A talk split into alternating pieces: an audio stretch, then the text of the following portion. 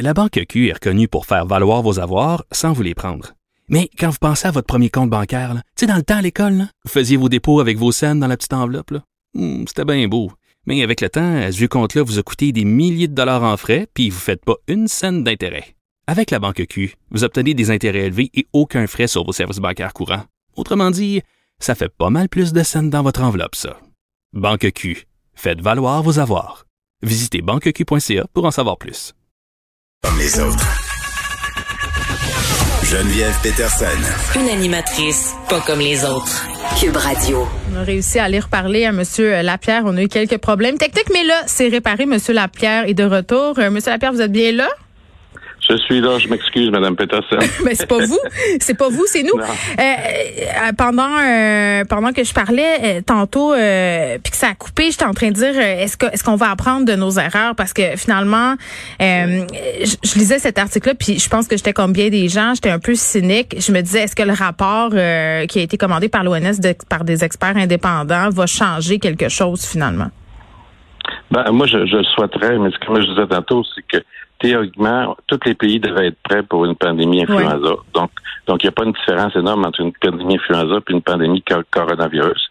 Et puis, euh, chaque pays devait au moins avoir en stock des équipements de protection individuelle qu'il fallait, mm. euh, être prêt à être prêt à démarrer dans les hôpitaux pour pour euh, gérer cette pandémie-là. Puis, je vois que par exemple au Québec, il y avait des masques euh, de, qui en stock qui étaient périmés depuis 2014. Donc, euh, il y a quelqu'un quelque part qui n'a pas fait sa job. Euh, c'est sûr que les gens gèrent des budgets. Mm-hmm. Puis ils essaient, d'économiser de l'argent. Ça fait que la personne qui a gardé les masques en stock euh, et périmés 2014, ben, a peut-être eu un bonus parce qu'elle a sauvé de l'argent. Sauf qu'en bout de ligne, euh, il y a des gens qui sont morts, puis c'est pas c'est pas extraordinaire. Ben ça c'est un des problèmes euh, qu'on a dans la fonction publique de gérer par cycle, c'est-à-dire on pense à notre cycle pendant que nous on est là, puis après advienne que pourra. Mais néanmoins, c'est une forme d'individualisme, puis l'individualisme c'est pointé du doigt par ce rapport-là. On explique un peu euh, la façon dont certains pays, ben en fait presque tous les pays du monde, puis les pays développés, les pays riches, en fait, on a pensé qu'à nous ça a été au plus fort la poche, alors qu'on aurait peut-être dû finalement se coordonner à l'échelle planétaire, mais est-ce que ça aurait été vraiment possible? Ça, c'est une autre question. C'est, en fait, c'est le rôle de l'Organisation mondiale de la santé de le faire. Ben. Quand, euh, quand on regardait pour les pandémies influenza, encore une fois, euh, c'est, l'Organisation mondiale de la santé qui nous donnait le signal de départ parce qu'il disait, OK, maintenant, on est rendu à un, stage pandémique, il faut que nos activités commencent tout de suite. Puis, dans, dans une pratique pandémique, il faut pas qu'il y ait de retard nulle part. Puis il y a eu des retards partout, en fait. Il y a eu des retards dans la, déclaration de la maladie. Il y a eu des, retards. Euh, la maladie rentrait d'un pays, puis on disait bon ben on, on va regarder ce, ce que ça fait avant de réagir. Euh, on va attendre qu'il nous envoie les documents officiels pour nous dire qu'il faut qu'il faut faire de quoi. Donc, euh, il y a eu beaucoup de lacunes comme ça, puis je pense que c'est mondial. Je parle, je parle pas du Canada ou du Québec en particulier, je pense que c'est mondial. Ah, mais on peut se parler, euh, pardon, mais est-ce qu'on peut se parler du retard de l'OMS même? Est-ce qu'elle se regarde aller, l'OMS, parce que ça a été long là, avant qu'on déclare la pandémie? Oui, ben en fait, ça a été, trop long. Euh, on, on, attend de voir. Puis la, Chine a quand même réagi euh, relativement rapidement, en disant, ben écoute, on a une maladie qui est bizarre.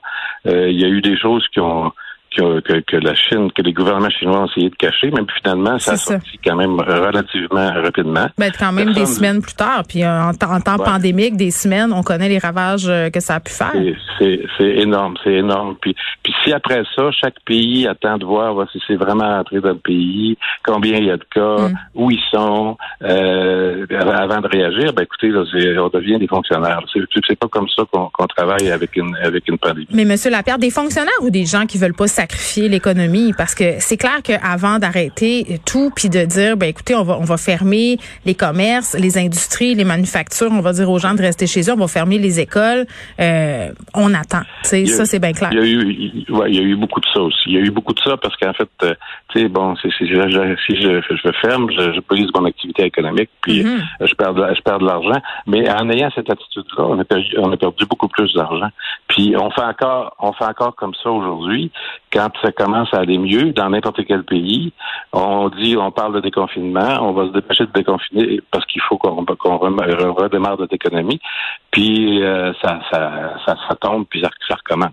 Donc, euh, il faut, il faut, c'est pour ça qu'à chaque fois, on peut pas prendre des décisions pour faire plaisir à un ou faire plaisir à l'autre. Je pense que ce qui doit driver toute cette affaire-là, c'est vraiment la situation mm. épidémiologique, le nombre de virus présents, euh, s'assurer qu'on arrête le plus possible les transmissions, qu'on donne pas une chance au virus aussi de, de, de, se modifier parce qu'à ce moment-là, on, mm. repère le, on repère le contrôle fournir du vaccin à des, à des pays qui sont très pauvres parce que si on vaccine pas ces gens-là, ben la balle va nous revenir encore euh, avec un virus différent.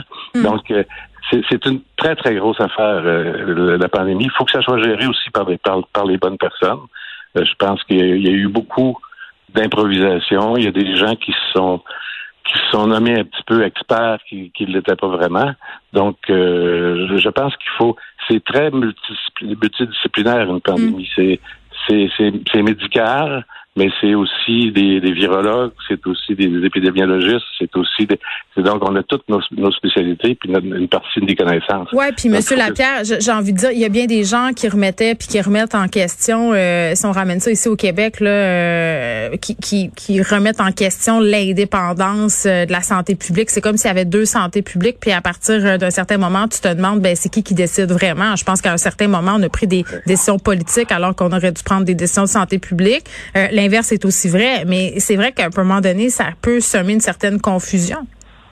Ben, il faut qu'il y ait une organisation très précise puis que les gens soient libres de prendre des décisions parce que on peut pas prendre une semaine à consulter un puis l'autre mm. pour savoir qu'est-ce qu'on qu'est-ce qu'on décide il faut décider donc euh, le virus dans une semaine il fait il fait du il fait du chemin il fait des petits euh, je regarde une, affaire très simple comme les aérosols qui euh, ça a causé des, des, des, milliers de morts au Québec parce que tout le monde niait que c'était par aérosol. puis on s'obstine encore. La ventilation dans les écoles, c'est toujours pas réglé, alors qu'on sait que c'est un lieu.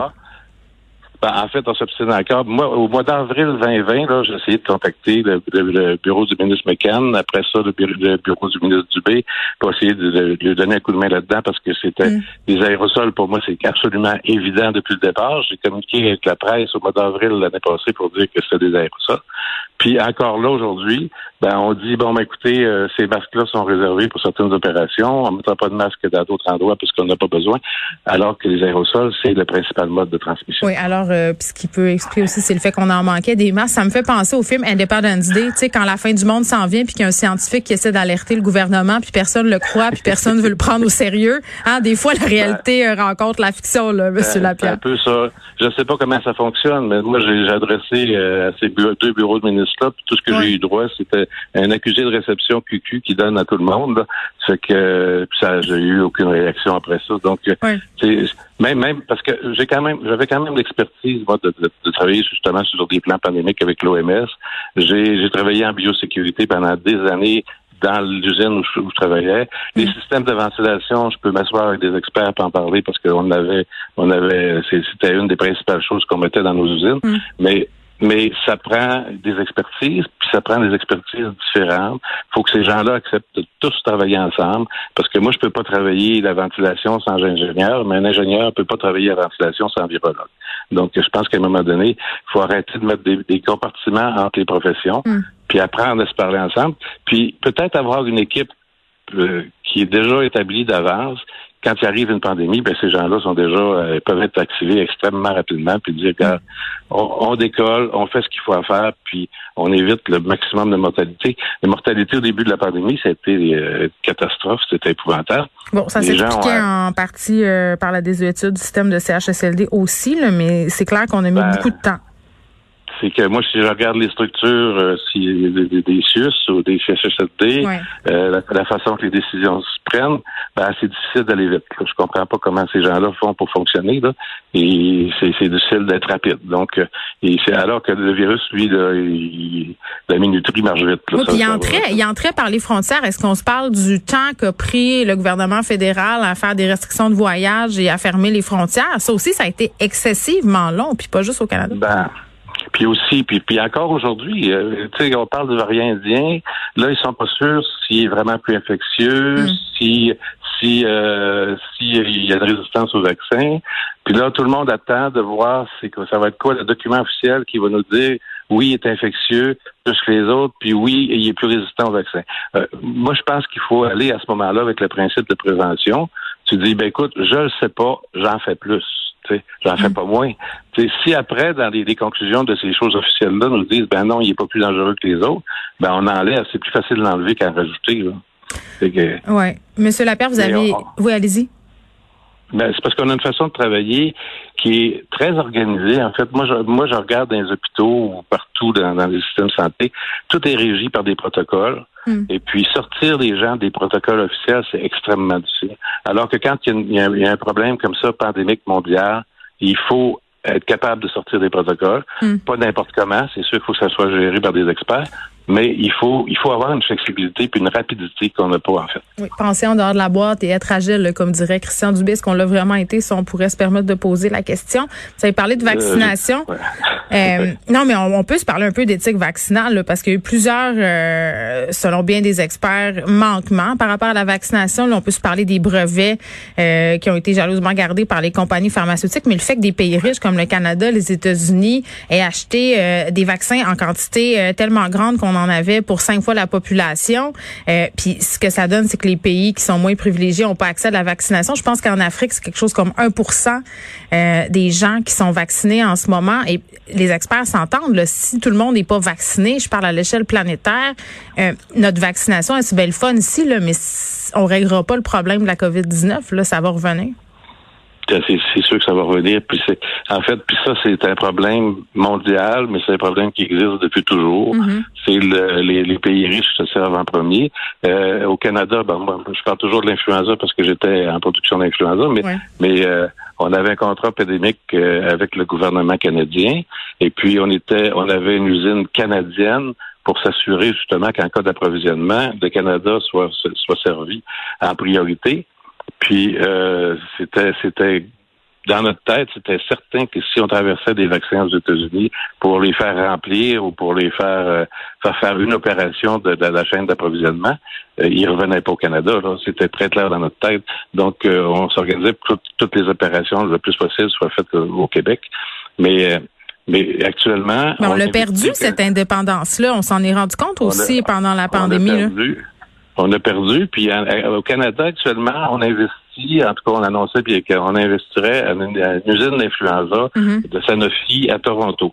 Alors que qu'on a euh, une unité canadienne à Québec qui est capable de fournir le Canada au complet sans problème. Donc, faut, pourquoi qu'on investit là-dedans plutôt que dans les nouvelles technologies comme les vaccins RNA pour être prêt lors d'une prochaine pandémie, puis dire, ben, écoute, nous autres, nos vaccins, on est capable de les mm. fabriquer. Puis non seulement pour nous autres, mais peut-être pour en fournir au reste de la planète qui, qui, qui en a besoin. Exactement. Bon, on ne sait pas si la pandémie aurait pu être évitée. C'est peut-être un peu utopique de penser ça, mais elle aurait pu être moins grave. En tout cas, du moins, euh, si, je me fie à ce que disent les experts de l'OMS. Jacques Lapierre, merci, qui est virologue à la retraite.